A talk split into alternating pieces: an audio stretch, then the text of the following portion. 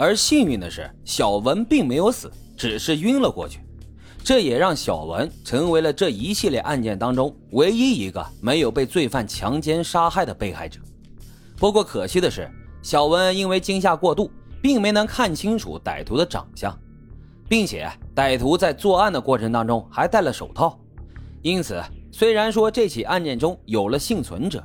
但是却依然没有能够提供任何有用的线索，这让专案组很是头疼。到目前为止，他们对这凶手仍然是一无所知，除了根据受害人的描述知道凶手大概的身高，并没有其他能够证明凶手的线索。而就在专案组在重点路口设卡、夜晚二十四小时不间断巡逻的情况下，歹徒却仍然在持续的作案。二零零零年十月二十八日凌晨一点多钟，一名二十多岁的女孩跑进了派出所报案。女孩声称自己叫做小云，刚刚被歹徒强奸。罪犯本来准备掐死自己，但是因为他自己拼命的反抗，最终挣脱了魔爪。这名被害人讲述了两个重要的线索：第一，罪犯穿着铁路部门的制服；第二，罪犯曾经威胁自己说。我已经杀害了十几个人，再杀几个我也不怕。而接到报警后，都匀市公安机关立即纠集了一百多名公安干警和联防人员，在案发现场周围进行了拉网式的搜捕。但是搜捕了整整一天一夜之后，却仍然没有发现歹徒的任何线索。随后，专案组根据被害者的描述继续排查嫌疑人。警方这一次共计排查了二十五到三十岁的可疑男性七千余人，但却始终没有任何的发现。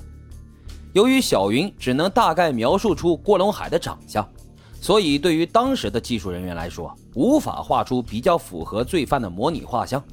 专案组呢，也只能继续加强巡逻以及对重点区域的蹲守，希望早日能够发现线索。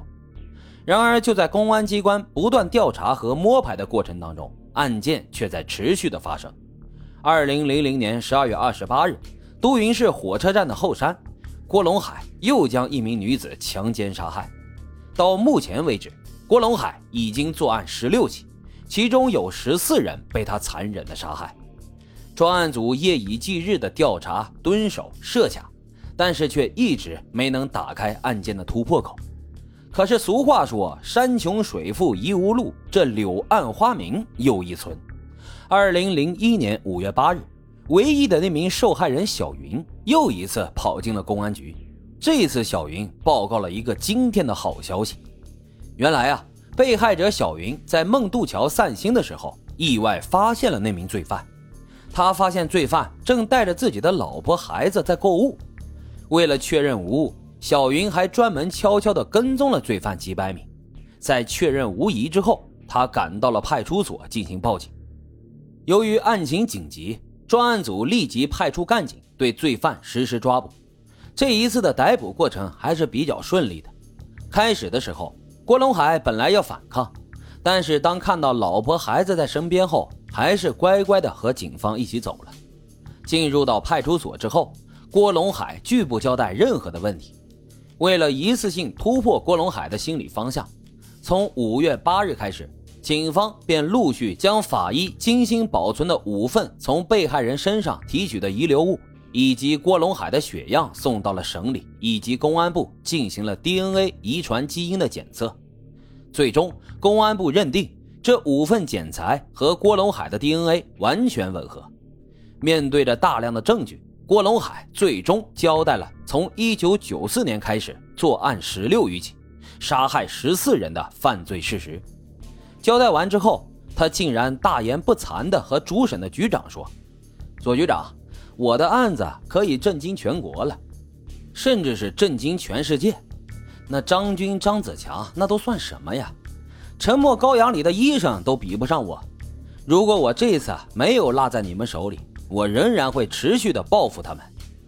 这郭龙海又接着说：“我发现啊，科技越来越先进，亲子鉴定等东西都能做了。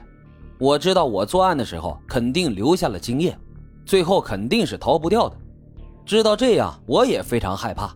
曾经多次下决心干完这最后一次就收手，但是那个时候我已经控制不了我自己了，已经形成了条件反射，只要碰到条件相同的目标，我就一定要杀了他。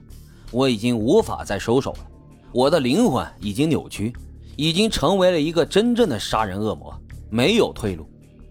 二零零一年十月，鉴于案情十分恶劣，法院采取了不公开开庭审理此案。据说，仅仅翻看卷宗。法官就耗费了三天的时间，足见这案件的恶劣程度。二零零一年十一月，法院判处郭龙海死刑。听到判决后，自知罪孽深重的郭龙海表示自己不会上诉。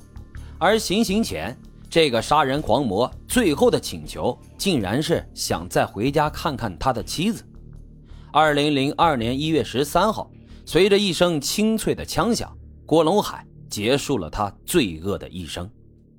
好了，今天的案子就为大家讲到这里，感谢收听老白茶馆，欢迎大家在评论区积极的留言、订阅、点赞与打赏，我们下期再会。